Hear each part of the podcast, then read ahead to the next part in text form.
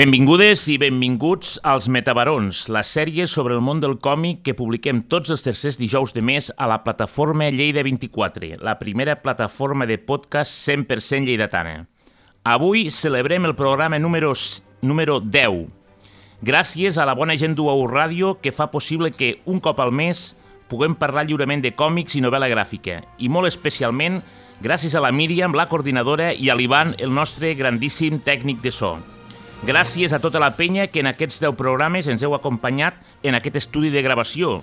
Gràcies a totes i tots els que escolteu els Metabarons, un petit gra de sorra dins aquest infinit univers quàntic que és el món del còmic. De tot cor.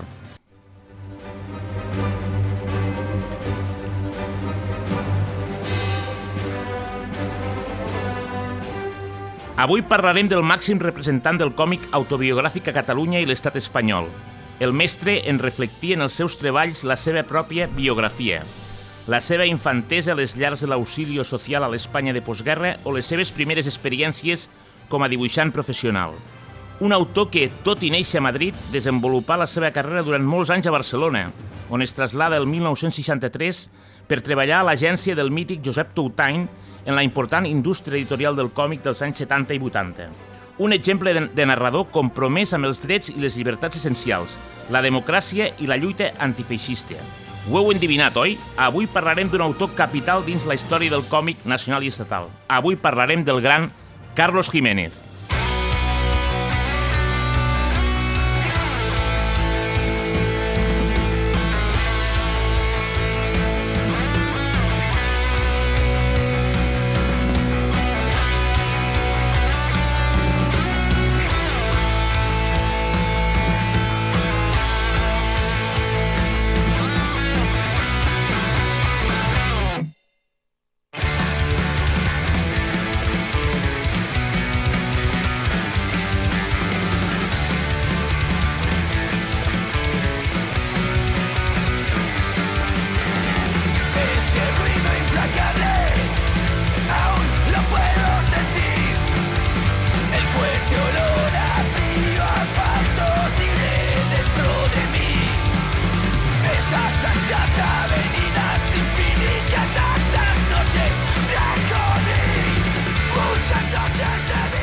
Madrid, del disc Resurgir de l'any 2015, autèntic himne de la banda de hardcore de Mòstoles Non Servium, juntament amb Caos Urbano i Núcleo Terco, els majors exponents de l'oi antifeixista en castellà. Perquè el feixisme no se'l discuteix, se'l combat i destrueix. No passaran,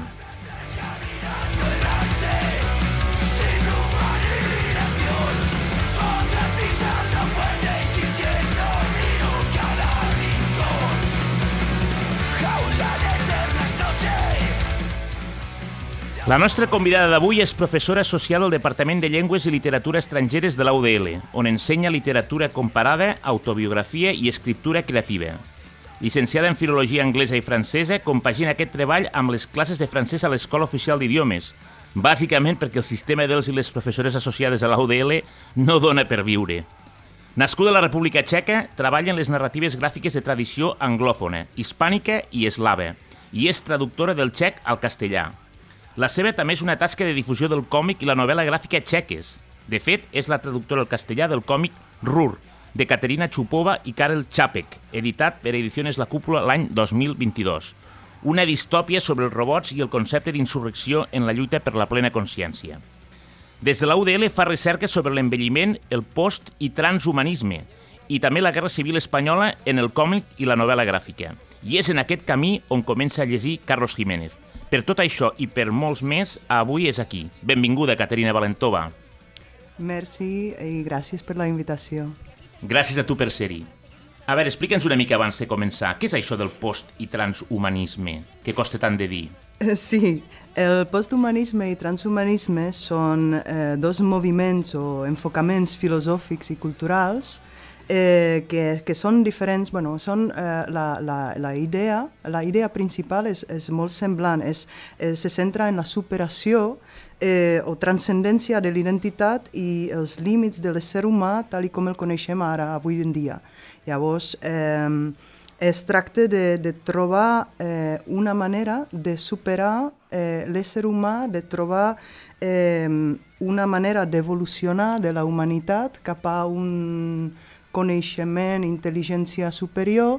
En el cas de transhumanisme és mitjançant les tecnologies i ciència. Llavors, eh, trobar eh, potser el sant grial eh, per la immortalitat eh, cosa que ens porta llavors a, a investigar sobre eh, l'envelliment i si això eh, de morir serà algun dia una opció. Estàs parlant d'assolir el, el superhome o superdona a través de la ciència. Estàs parlant de cyborgs, per exemple? O... Per exemple, a través de ciència, això, això tractaria precisament la, la, el transhumanisme. Eh, eh, la mà o l'ull biònic, eh, tota mena de pròtesi i, i coses que podrien doncs, a millorar la vida eh, humana. Ostres, doncs és un, també és un tema que m'encanta. És que no sabia de què anava, però és un, el tema del concepte de cyborg i aquesta imbricació entre carn i màquina mm. per a, per a diguéssim, millorar o transcendir la humanitat em sembla absolutament fascinant, eh? Sí, sí, el tema eh, de posthumanisme és precisament aquesta dicotomia, no?, eh, de lo humà, d'allò humà i de, de lo no humà. Curiosament, també és un tema que en el món del còmic i la novel·la gràfica, el tema ja, ja no els robots, com parlàvem abans de la novel·la rus, sinó ja del el, el cyborg, no? Aquest, aquest, aquesta humanitat transcendida funciona molt bé. Mm. Molt bé, eh, explica'ns una mica detalladament aquest vincle entre la teva recerca i la figura i l'obra de Carlos Jiménez. Quan eh, parlaves de que vas fer recerca sobre l'envelliment i vas descobrir o ja coneixies Carlos Jiménez. Uh, sí, doncs, com ja havies avançat, faig recerca sobre l'envelliment i vaig entrar al grup de l'envelliment a la universitat eh, quan eh, el projecte vigent tractava precisament de l'envelliment i la creativitat. Llavors jo me vaig centrar a la figura de Pere Rovira, el poeta, bueno, exprofessor de la Universitat de, de Lleida, de poesia contemporània espanyola. I, molt conegut aquí a Lleida. Molt conegut a Lleida, eh, viu al Picat. Eh, llavors, eh, ell va néixer a l'any eh, 1947 i és ara, precisament, quan ja està jubilat, que ja té tot el temps del món que pot dedicar a l'escriptura, que comença a produir que eh, normalment eh, quan parlem de l'envelliment, quan parlem de l'envelliment de la societat, eh, ens imaginem gent gran, passiva, que no fa res, i precisament eh, el grup de sociòlegs eh, mm, d'aquest grup d'envelliment de, de, que es diu de Dalit som eh, literats i som sociòlegs. Llavors, eh, els sociòlegs eh, treballen amb gent corrent del carrer i, i feien tota mena de, de, de tallers d'escriptura creativa i han vist que són molt més creatius ara que, que potser abans. I els escriptors grans tenen més temps i fins i tot ara, a aquesta època eh, de la vida, l'última etapa de la vida, com podríem anomenar, eh, llavors comencen a, a, a descobrir-se, no? comencen a, a, a experimentar amb noves, amb noves formes, amb nous gèneres. Pere Rovira mateix eh, va començar a escriure dietaris, eh, ara que és net eh, va començar a escriure poesia eh, sobre animals pels seus nets, i, i va dir que bueno, eh, amb, amb, aquesta, amb aquesta edat doncs, encara hi ha coses per descobrir com eh, diferents tipus d'amor, no? que pot ser l'amor d'un avi eh, cap als seus nets.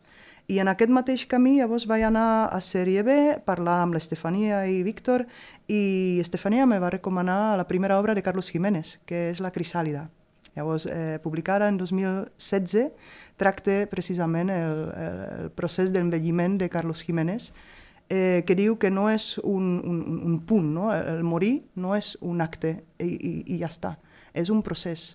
Eh? Un procés que ell compara amb, amb la metàfora de la crisàlida, que és com una closca que se va tancant, eh, te vas desprenent de coses de, de la vida, de, de coses que te van important i cada vegada t'importen menys coses, menys gent, fins que eh, la closca es tanque i t'ofegue, llavors és quan arriba la mort. No? I llavors és a, a, a través d'aquesta obra que jo arribo a Carlos Jiménez. Coneixies Carlos Jiménez? No coneixia Carlos Jiménez, és, és, uh, és, és en aquest punt que he començat a conèixer-lo. Vale, o sigui, a partir de Crisàlide, llavors fas una mica de, de recerca o comences a llegir altres obres molt posteriors, llegeixes alguna altra cosa... A partir de Crisàlida començo a llegir llavors eh, el que ve després, dos anys després, que és eh, la canció de Navidad, eh, i després és Hoy, que eh, havia de ser com una trilogia, eh, com un epíleg a l'obra de, de Carlos Jiménez, perquè tracta de l'amor, tracta de l'envelliment, del, del final, però es veu que no, que, que eh, Carlos Jiménez eh, cada any publica com dos o fins i tot tres llibres i que no para. Segueix, o sigui, segueix publicant moltíssim segueix i publicant està... moltíssim. O sigui, ara, eh, 23 de febrer eh, d'aquest any ha sortit un altre, un altre llibre. Sí, segueix, segueix treballant. Clar, Carlos Jiménez és, és, les, és una mica l'essència eh, que, de com el còmic és capaç de trobar fórmules de narració situades a la mateixa altura que, que, que altres mitjans, no? en to, ritme, expressió, missatge, vull dir, fa còmics com altres autors poden fer pel·lícules o alguns altres autors podrien narrar determinats, utilitzar determinats aspectes per escriure llibres. És una de les seves grans, grans eh, eh característiques. I suposo que això a l'hora d'explicar el concepte de bellesa o, el, o narrar la, no sabria com dir-ho, la decadència física de les persones també et va influir en determinat... també et va atreure a l'hora de descobrir la figura de Carlos Jiménez. A mi m'ha agradat molt que eh, parle de la mort sense mm, tractar el tema d'una manera com, com delicada. No? Ell, ell sempre ha tingut aquesta, aquesta llengua viperina. No? Eh, sempre, molt bona. Eh, molt satíric, molt, molt àcid. I llavors eh, la mort també és, és un tema que per què tractar-lo eh, d'una manera diferent? Per què tractar-lo com un tabú? No? I, i llavors ell, ell diu que la vida, si no és amb dignitat, no mereix la pena ser vivida i cada un hauria de, de, de decidir quan marxar d'aquest món, perquè, clar, eh, una cosa, una característica eh, principal de l'obra de Jiménez és precisament eh, aquesta crítica social que ell fa. Llavors, eh, ell veu que la gent gran, un cop eh, es jubila, un cop deixa de treballar, deixa de ser productiva, doncs eh, està abandonada realment i, i que de vegades doncs, ha de malviure en, en aquesta última etapa vital. Llavors, ell diu, això no pot ser, no? És un de canviar les coses. És un concepte molt interessant i, i que algú com ell, ja dic, amb aquesta capacitat narrativa única, suposo que si algú escolta, que algú escolta aquest podcast, tothom coneix a Carlos Jiménez, és un dels grans del còmic, jo diria, eh, no només estatal, sinó europeu, però, en fi, si no descobriu-lo, la seva varietat de, de, de còmics publicats des de mitjans dels 70, bueno, finals dels 60, 70 fins a l'actualitat. Com ha dit la Caterina, segueix produint moltíssim, mm -hmm. segueix produint moltíssim, i és, és un d'aquests personatges que, evidentment, ara que hauria d'estar jubilat, segueix treballant i segueix fent còmics sense parar, distribuint els, ben els productes que fa, ben originals anteriors que havia fet durant les seves altres èpoques, en fi. Tu, eh, anant una mica més endarrere, coneixes algun còmic? Jo ho dic perquè jo sempre quan parlo de Carlos Jiménez, i això em sembla que ho havíem parlat, eh, la, la, jo el descobreixo a partir d'un un, un còmic que es diu Om, mm -hmm. que en aquest programa l'he mencionat diverses vegades, és un, és, és un còmic que va publicar el primer l'any 1977, la primera vegada, Ediciones Amaica, Amaica. Mm. Que, es va, que es basava en una obra d'un grandíssim escriptor de ciència-ficció, que era el Brian Uwe Aldis, en El lento morir de la Tierra, que bàsicament descrivia un món on uns pocs, uns, uns éssers greixosos, eh, bulbosos, eh, quasi una mica monstruosos, mantenen subjugats a la gran massa de la població, bàsicament evitant eh, com la subjuguen, evitant que adquireixin cultura i consciència de classe. És un relat brutal, que, que em, em, va, em va copsar i a partir d'allí vaig començar a llegir més Carlos Jiménez i vaig descobrir una mica aquesta capacitat narrativa, aquesta contundència de les expressions, dels, dels, dels rostres, dels gestos, la duresa d'algunes imatges. Coneixes Som? Sí, conec Com. Eh, és una obra de les més rellevants eh, per a mi, eh, però de fet per a molts molt oblidada, eh, perquè eh, com ja, vas, eh, ja, ja has dit, eh, la va publicar Maika el 1977 i després va ser Glenat, Glenat. que la reedita a l'any 2001 i ara, si, eh, si, si vols eh, llegir-la, eh, l'has d'aconseguir doncs, per mitjans com Toro Col·lecció, així, perquè no s'ha reeditat eh, des de llavors. Llavors no la pots comprar.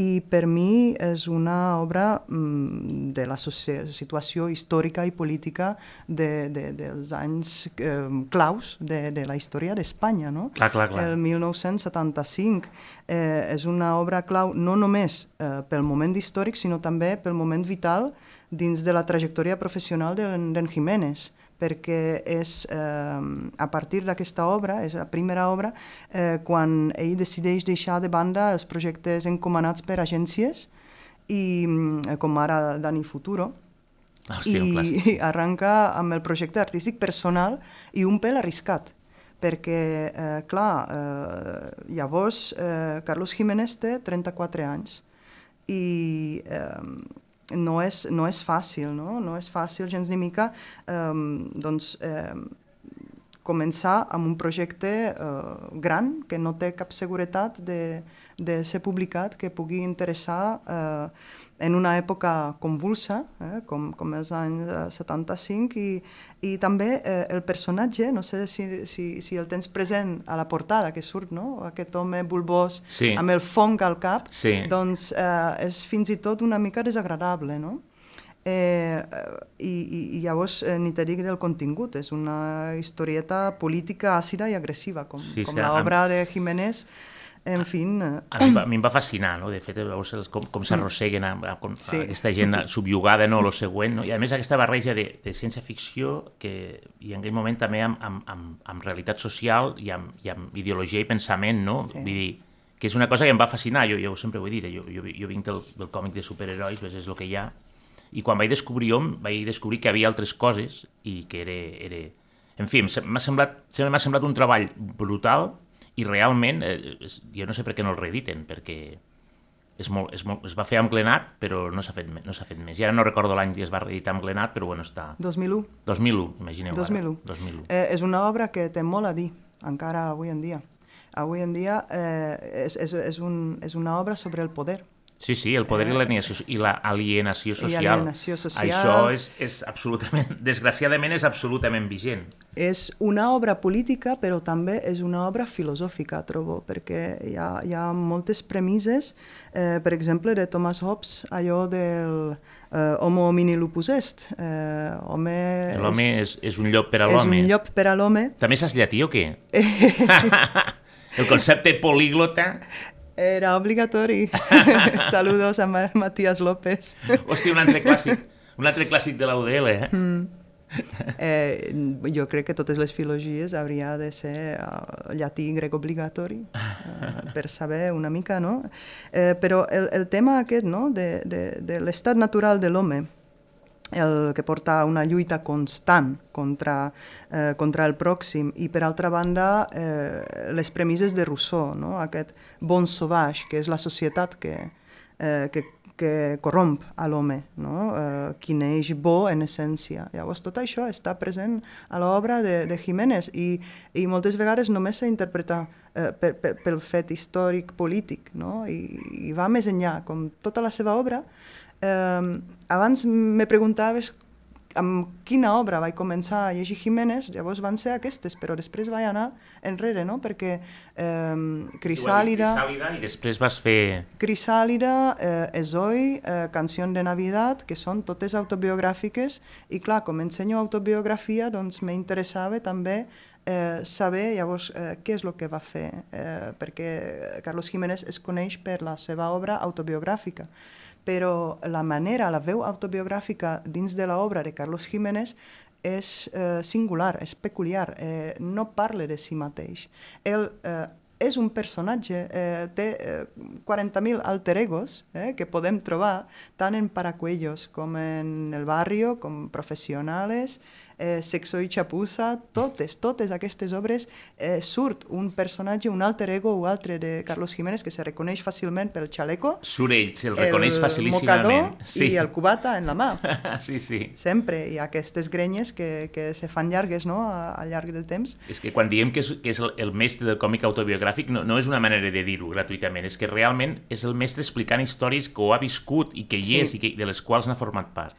Però, però, eh, ell és un personatge a més a més, o sigui, eh, conta la seva història, però aquesta, a, a, aquestes vivències, aquestes experiències se poden extendre a tot un col·lectiu. Llavors, ell eh, forma eh, un personatge col·lectiu que parla eh, per tota una generació d'espanyols, de fet. Llavors, eh, dins del gènere autobiogràfic funciona eh, com gènere de testimonio, eh, que és una persona, un individu, adopta paper d'un col·lectiu i denuncia no? com va passar, per exemple, a l'obra Paracuellos, que ell és Carlitos, Pablito, Pablo... Eh... Explica una mica per la gent que no ho sàpiga què és Paracuellos, així...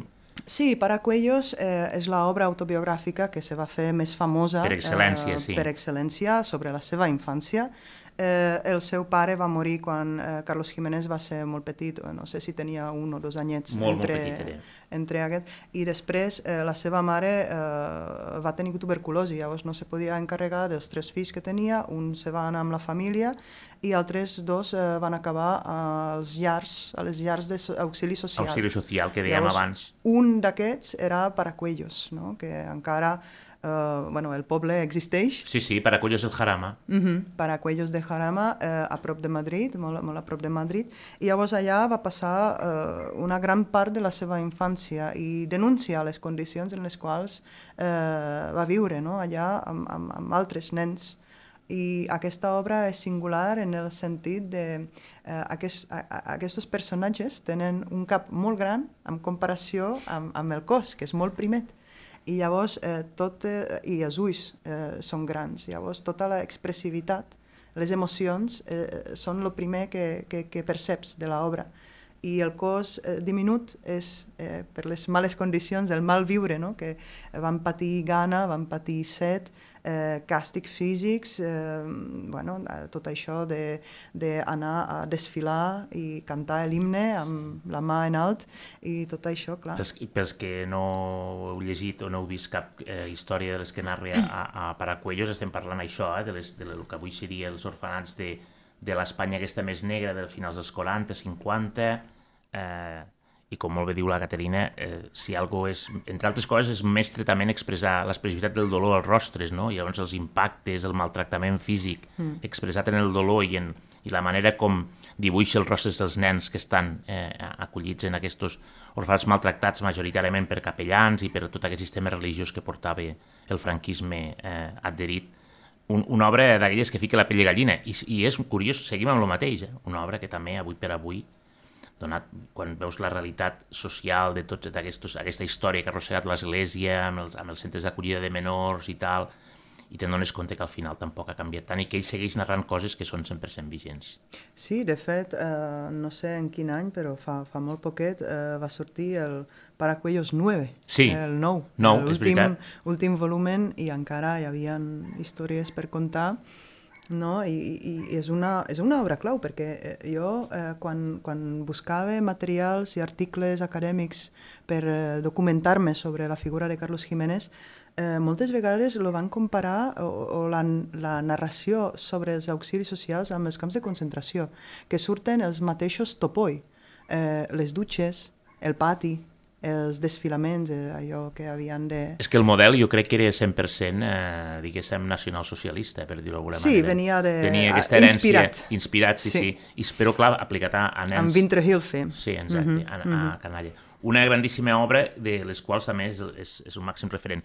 Per avançar una miqueteta, un altre treball que m'agrada moltíssim, perquè ara, ja que per, ara ens hem centrat com ha dit ben bé la Caterina, hi ha tot un Carlos Jiménez més actual o més de, de reflexió del, del, del personatge un cop ja s'ha jubilat i treballa moltíssim, però ens centrem una mica en aquest Carlos Jiménez més històric, més de l'època aquesta de la transició, i llavors l'altre treball que em, me sembla absolutament espectacular és, és la sèrie aquesta d'Espanya Una Grande i Libre, eh, que són una sèrie d'històries curtes en clau d'humor, diguéssim, molt negre, per dir-ho així suaument, que ell va publicar originalment entre el 1976 i 77 a la revista El Papus i que després, l'any 82 o 83, es va, es va reeditar, no recordo exactament l'any, es va reeditar amb tres volums. Un volum era Espanya una, un altre era Espanya grande i un altre volum era Espanya libre. Eren tres volums que eren, ja dic, històries curtes on el que feia una mica és, és parlar d'aquesta Espanya de la transició on l'Estat no acabava o no volia treure's sobre el jou franquista i on Jiménez explica sense embuts el debat de l'esquerra en aquells anys, no? convertir-se en un estat i una societat nova i oberta o continuar vivint de les rentes del poder franquista i de l'economia que venia de... Eh, com ho veus? Què tal aquest treball de, de, Sí, una de la segona obra clau de Carlos Jiménez. De fet, eh, aquests tres voluments eh, doncs, també eh, són, estan dividits eh, històricament. No? El primer tracta el govern d'Adolfo Suárez, eh, juliol de 1976, el referèndum sobre la reforma política de desembre del 76 i l'etapa prèvia a les eleccions generals del juny 77, no? i tota l'època de transició a la democràcia eh, fins i tot mencionar l'atemptat que, que va patir el Papus eh, per l'extrema dreta Eh, I en aquesta obra el, el, es mostra bastant pessimista, no? que sí... Eh, hi ha, Moltíssim, eh? És, és hi ha una transició cap a la democràcia, però amb quin preu, no? Eh, cuenta i Borón, eh, o sigui, Borón i Cuenta Nueva, eh, però mm, què va passar durant tot aquest període de persecucions, d'assassinats,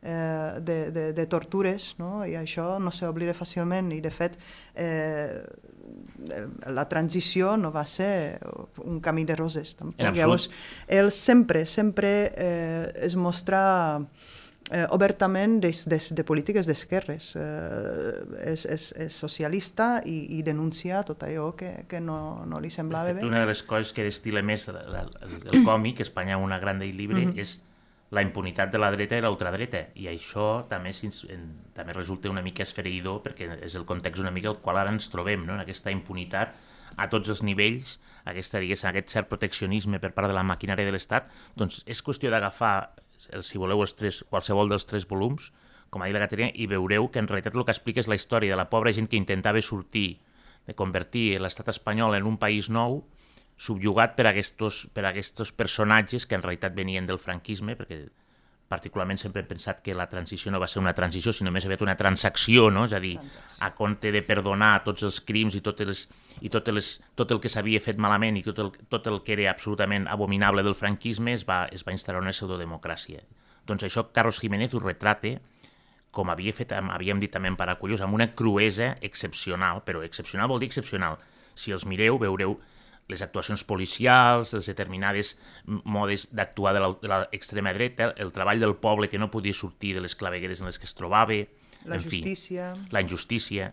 Mm. De fet, és un d'aquells còmics que són historietes molt curtes, normalment les històries duren un parell de pàgines, cada, llavors hi ha historietes molt curtes i realment són d'aquelles que, que et quedes absolutament com, allò, et colpeixen. I repeteixo, això es va publicar l'any 77. Sí, sí de fet, eh, jo ara tinc en ment una vinyeta on, on, on denuncia la corrupció no? I, i com els polítics i els càrrecs eh, robaven i, i dius, eh, vale, això és el 77, però podria ser trans, traslladat a, a, al nostre, al, avui en dia, no? a la nostra època, eh, i, i estem amb les mateixes, eh? tal com hom, eh, aquesta obra és difícil d'aconseguir, o sigui, no s'ha no no reeditat. Tot, tot es, es pot trobar, però tot és a todo col·lecció. A todo col·lecció, de segona sí, mà, sí, etc. Les, mm. Em sembla que no, no va ser Glenat la que va editar els tres volums, però perquè és, posteri, és anterior, això és del, del 80 mm. i algo, però sí, ja dic, és, i el que trobaràs serà els tres volums aquests que són, és, és un, diguéssim, un material digne de, digne de tenir. Mm -hmm. um, a banda d'aquestes obres i dels que has parlat al començament, alguna altra obra de Carlos Jiménez que volguessis destacar en aquesta recerca o en aquest context estem parlant de l'autor? Doncs eh, quan llegeixes Paracuellos has de llegir necessàriament Barrio. Ah, perquè és, és la continuació, és, és quan arriba i quan se menja els ous ferrats de la mama. és boníssim. I, i, i està... Posa una mica en no context, això. Posa una mica en context, perquè a vegades també ens passa aquí que parlem molt i eh, si algú està escoltant i tal. Sí, eh, doncs és quan, eh, quan ja eh, torna a, al seu barri eh, los, los embajadores, no? Eh, allà a Madrid, i, i torna a casa i la mare li prepara els ous ferrats, eh, cosa que no va menjar, òbviament, allà Evidentment. l'auxili eh, social eh, mai. I llavors eh, ho descriu d'una manera que comences a salivar tu mateix. Sí, sí, sí, de fet el personatge sembla que es converteixi en aigua, eh? és ah. boníssim. I llavors és, és, és la crua realitat també eh, d'una Espanya de postguerra, no? Que la, la pobresa i, i encara aquestes disputes entre els dos bandos, eh, hi ha una escena que, que recordo que va... Eh, Carlos Jiménez entra en un bar a comprar-se un bocata i, i, ha, i, i presencia una disputa eh, entre un gris i un, un, un roig i, i l'altre, eh, el gris, torna al bar amb la pistola i mata el, el roig, no? I ell està allà amagat darrere d'un barril i, i ho, ho veu, no? O, o com un amic que li, que li deixa uns llibres i, i el, el, capturen al carrer i llavors el torturen en, en una sala a part, eh, el sent només eh, escrits eh, i després eh, rememora totes aquestes injustícies, tots aquests càstigs que va patir el mateix a Paracuellos. No? Hi ha un flashback eh, a, a, a les històries de, de Paracuellos. Eh, eh, el que m'agrada molt és eh, llegeixes una obra de Carlos Jiménez i fa referències a les altres. A les O sigui, altres. tot això hi ha una línia que, que, que uneix tot. No? Fins i tot eh, la, la canció de Navidad és, és una Aquest no- no- no me l'he llegit. És, és una adaptació de, de, del, Del, con, Dickens. del conte de Del Dickens, eh? m'ho imaginava, però no me l'he llegit aquest. I llavors eh, ell revisita eh, totes aquestes etapes, totes aquestes obres, surten personatges de... Eh, És ell mateix que fa aquest viatge en el temps i tal. L'alter ego, L'alter que ego. no podem dir 100% que és Carlos Jiménez, però ho Però- és, òbviament, perquè és inconfundible, no? Però, però sí, sí, eh, eh, fa, eh, fa sortir personatges de les obres anteriors, llavors tot això té una coherència brutal. I més llegeixes, més coses trobes. Sí, sí. Eh, aquestes intertextualitats a, a si mateix eh, I, són, i no, són i no oblidem que estem parlant de còmic, eh? Dir que si, pels que ho coneixen ja no cal dir-ho, però Mm. repeteixo, pels que no conegueu l'obra veureu que la capacitat narrativa de condensar les imatges, les seqüències, Sí. les, les, els, els tempos, les interaccions dels personatges amb el que estan explicant i, i la imatge que ella està dibuixant és absolutament excepcional. A més, amb un dibuix molt concret, molt definit, sense ambigüetats. Carlos Jiménez és un gran artista també en tema d'angles, de, de mostrar eh, la submissió total amb un angle des Sí, de... és veritat, és veritat. Sí, sí. Com si llavors- fes picats de Sí, càmera... els piques de càmera. Sí, sí, és Aquest- veritat, tens tota la raó, brutal. brutal. I llavors eh, aquesta expressivitat en, en els rostres de, de, dels personatges eh, i després, bueno, si, si continuem, llavors és los professionals, Los òbviament. professionals.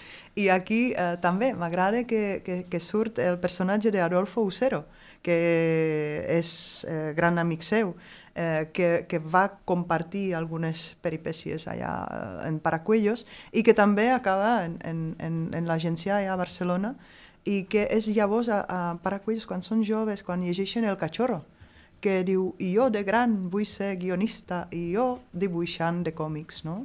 I tot això ja està, ja està uh, dins de l'obra, ja, ja, ja, hi ha un testimoni que realment eh, Carlos Jiménez se va proposar eh, convertir-se en dibuixant i aquí està. Los professionals narra, bàsicament, les, les seves vivències com a, com a professional del còmic quan va començar en aquest món, dedicant-s'hi professionalment, i hem dit que va començar sobretot al voltant de la diguéssim, mítica o controvertida figura de Josep Tuitan, que no deixava de ser l'editor que controlava tot aquest, aquest món i aquests dibuixants i aquests creadors que s'agrupaven a l'entorn de la seva empresa i a la seva editorial. Sí, als anys 60... Els anys, sí, sí, a l'any 60, 67 o així va arribar. sí. Quan arriba a Barcelona, de fet, ell ja s'apropa a Josep Tuitan i comença a... Un, dic figura controvertida perquè per a molts dibuix... ell diguéssim, va donar a conèixer molts dibuixants i moltes obres, però diguem que també es va fer ric amb el tema. Sí. I, el, els, I molts dibuixants que treballaven, diguéssim, en unes condicions molt determinades i tampoc era... era... En fi, que era una època en què el còmic se- s'expandia i hi havia gent que, diguéssim, va saber treure profit. I Josep Tuitan segurament seria dels que més. Mm. I el que me fascina en aquesta obra eh, és que Carlos Jiménez és un dels personatges, no vol destacar de cap de les maneres. Ell és un d'aquest grupet i, i, i les històries que conta eh, mai tenen un protagonista, un personatge principal clar. No, no, no, no. Tot, com, com fa Rambla Arriba, Rambla Abajo i altres coses. Mm -hmm. és, és sempre un entre molts i són històries creuades, allò una mica la novel·la Riu, en el qual diferents personatges van interactuant. Exacte. Molt, que això també li dona, diguéssim, molt sentit i, diguéssim, li, no diria l'honore, però vull dir, també és, és capaç de no assumir un protagonisme absolut, sinó de repartir la història entre molts personatges i, és, i que sigui un còmic coral funciona, funciona molt bé. Funciona mm -hmm. molt bé. Um, anem acabant, eh? només una coseta, perquè quan vaig contactar amb tu em vas definir Carlos Jiménez com el Will Eisner espanyol. Ah, sí. I el concepte Will Eisner, quan es parla de còmics, clar, vull dir, això... eh, Va, donem una mica de reflexió al tema. Eh, sí, eh, per a mi ho és. Per a mi ho és. Eh, per la seva importància eh, en la història i evolució de la historieta espanyola, eh, tal com va ser Eisner per, per la historieta americana. O sigui, eh, el seu vincle amb la història del país és, és brutal. O sigui, ell és un cronista de història d'Espanya eh, mitjançant mm, petites experiències, vivències seves personals, però que van més enllà, no? que descriuen unes realitats. Jo, eh, en l'obra de Carlos Jiménez, trobo com dos eixos principals, que és aquesta denúncia política, a, aquest contingut històric, històrico-polític, i després eh, la crítica social. que mai se calla, mai... Eh, quan, quan detecte un, un, un mal a la societat, eh, ahí està, en les seves vinyetes. Llavors, eh, per, per, per tot això, eh, jo crec que és un gran. Eh, i, I clar, eh, parlem de que va començar a, a, a dibuixar en sèrio als anys 60. Estem al 2023. Segueix Segueix, a peu de segueix canyó. Incansable. Incansable, llavors ja són uns, unes quantes dècades. Sí. I, i llavors, clar, eh, no n'hi ha tants que No, no, no. Jo crec que de. Dels grans grans eh, és, és sens, sens dubte segurament el més gran. Mm. Molt bé. Eh, doncs acabem. Eh, abans ja abans de, de tancar el programa, eh, sempre demano als convidades alguna recomanació especial, en aquest cas, algun autor o algun còmic ja diguéssim, més enllà de Carlos Jiménez, aquí com a Caterina Valentova, que diguis, no sé, doncs últimament m'he llegit això, o aquest autor m'interessa, bàsicament perquè també ens serveix una mica de referència i que la gent tingui possibilitat de, de veure nous còmics o de trobar noves referències. Mm -hmm. Doncs, eh, Perquè entenc, perdó, eh, que ets lectora de còmics més enllà de Carlos Òbviament. Jiménez. Perquè a vegades passa amb els especialistes que se centren en un món, però diguéssim, entenc que òbviament el, el tema del còmic, i a més havent treballat com has treballat amb altres còmics i traduir mm. còmic txec i tal, Sí, sí, sí, a mi m'encanta el còmic i la novel·la gràfica, la trobo fascinant i em funciona superbé en les classes de literatura, perquè tracta eh, temes diversos, no? Que, quan fem narratives d'immigració o de refugiats, n'hi ha còmics per això. Eh, quan tractem aut relats autobiogràfics, hi ha tota mena de relats. Eh, el post- i transhumanisme també té uns relats molt, molt interessants. Llavors, a part de Eruer, de l'obra que, que, que vaig traduir al castellà, recomanaria Upgrade Soul de Ezra Clayton Daniels, que tracta d'una parella eh, que decideix no envellir i fer uns clons eh, que llavors eh, tindrien tota la seva plena consciència però no envellirien mai. Està traduït això? Eh, doncs no ho sé, perquè jo si puc llegir això en original. Clar, clar, aquest és el gran Eh, tema. sí, Que ho puguis eh, trobar. Com has dit que es deia, perdona? Upgrade Soul.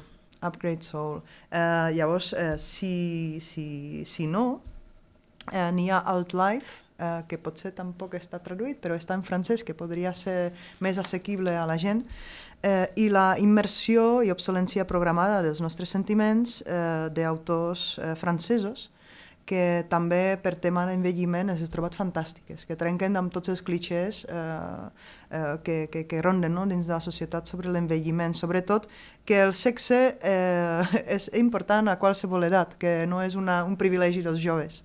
Llavors, eh, tant la immersió de Severin Vidal i, i Víctor eh, Pinel com l'obsolència programada dels nostres sentiments de Zidru a Emell de Jong eh, tracten el tema de sexualitat a l'edat eh, avançada, no? a l'edat eh, quan, quan ets gran. I després eh, dels nacionals, Miguel Ancho Prado, l'Ardalent. Ah, El trobo fantàstic. com m'agrada Miguel Ancho Prado. M'encanta aquesta veu poètica que té, eh, la manera de narrar i també el dibuix eh, de Com Miguel m'agrada. Ancho Prado. Recordo, ara no em ve el cap, un que em va encantar. Era algo- Ardalent? No, era així No? com unes cròniques del un món en el qual la humanitat s'ha extingit i hi ha només simis i, i, i dofins, és com una mena d'evolució de l'home que va desapareixent de la Terra i al final, no em recordo, cròniques, no, no me'n recordo, no, me, no recordo el nom, ara, ara he, he fet algo que he intentat fer la referència i se m'ha anat el cap, però m'encanta Miguel Ancho mm. Prado, m'encanta. I i de, dels autors txecs, eh, Branko Jelinek, eh, Oscar Ed, és una obra que eh, estava convençuda de que triomfaria aquí a Espanya, la vaig traduir, de fet, però ara estic esperant una editorial que, que pogués estar in- interessada, perquè no hi ha manera humana de, de col·locar-la en lloc. Però és una obra brillant. A nivell narratiu, a nivell... Eh, eh, L'autor eh, va passar 8 anys dibuixant-la, 8 o 9 anys, i després, un cop la va tenir dibuixada, eh, va escriure el text, cosa que trobo fascinant. I, i, dels, i dels japonesos, definitivament, Hideshi Hino, que Ah. és un gran descobriment meu, que me va recomanar un amic i, i que, que m'ha agradat molt. La manera eh, estrafalària de contar, no? Eh, escabrosa, fins i tot. Llavors, eh, això Eh, també eh, L'he trobat, eh? És, és que l'he citat abans, es diu Fragmentos de l'enciclopèdia dèlfica, de Miguel Ancho Prado.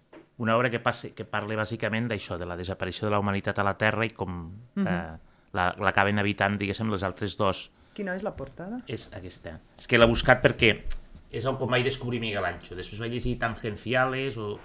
però és la primera, eh? Vull dir, no, casualment vaig anar per allà amb ell. Bàsicament es tracta de la, com al final la Terra acaba sent habitada per les altres dues races intel·ligents que mm. avui per avui també parlen, que són els dofins i, i els simis. No? no, ho dic perquè Stratos també és una grandíssima obra, vull dir, és un, és un autor molt interessant, del qual un dia en podríem parlar, escolta, eh? potser, potser et convidaré més dies. Eh? és que m'agrada molt, vulguis. ens m'agrada molt. Mm -hmm. Molt bé, doncs escolta, eh, fins aquí el desè podcast dels Metabarons per a la plataforma Lleida 24. Gràcies, Caterina, per venir a parlar del mestre Carlos Jiménez i d'altres coses. Un autèntic plaer i això, moltíssimes gràcies. Gràcies, igualment, i gràcies per la invitació. A tu. Ens trobem de nou el tercer dijous del proper mes d'abril amb una nova conversa sobre el món del còmic i la novel·la gràfica. Llarga vida a totes i tots.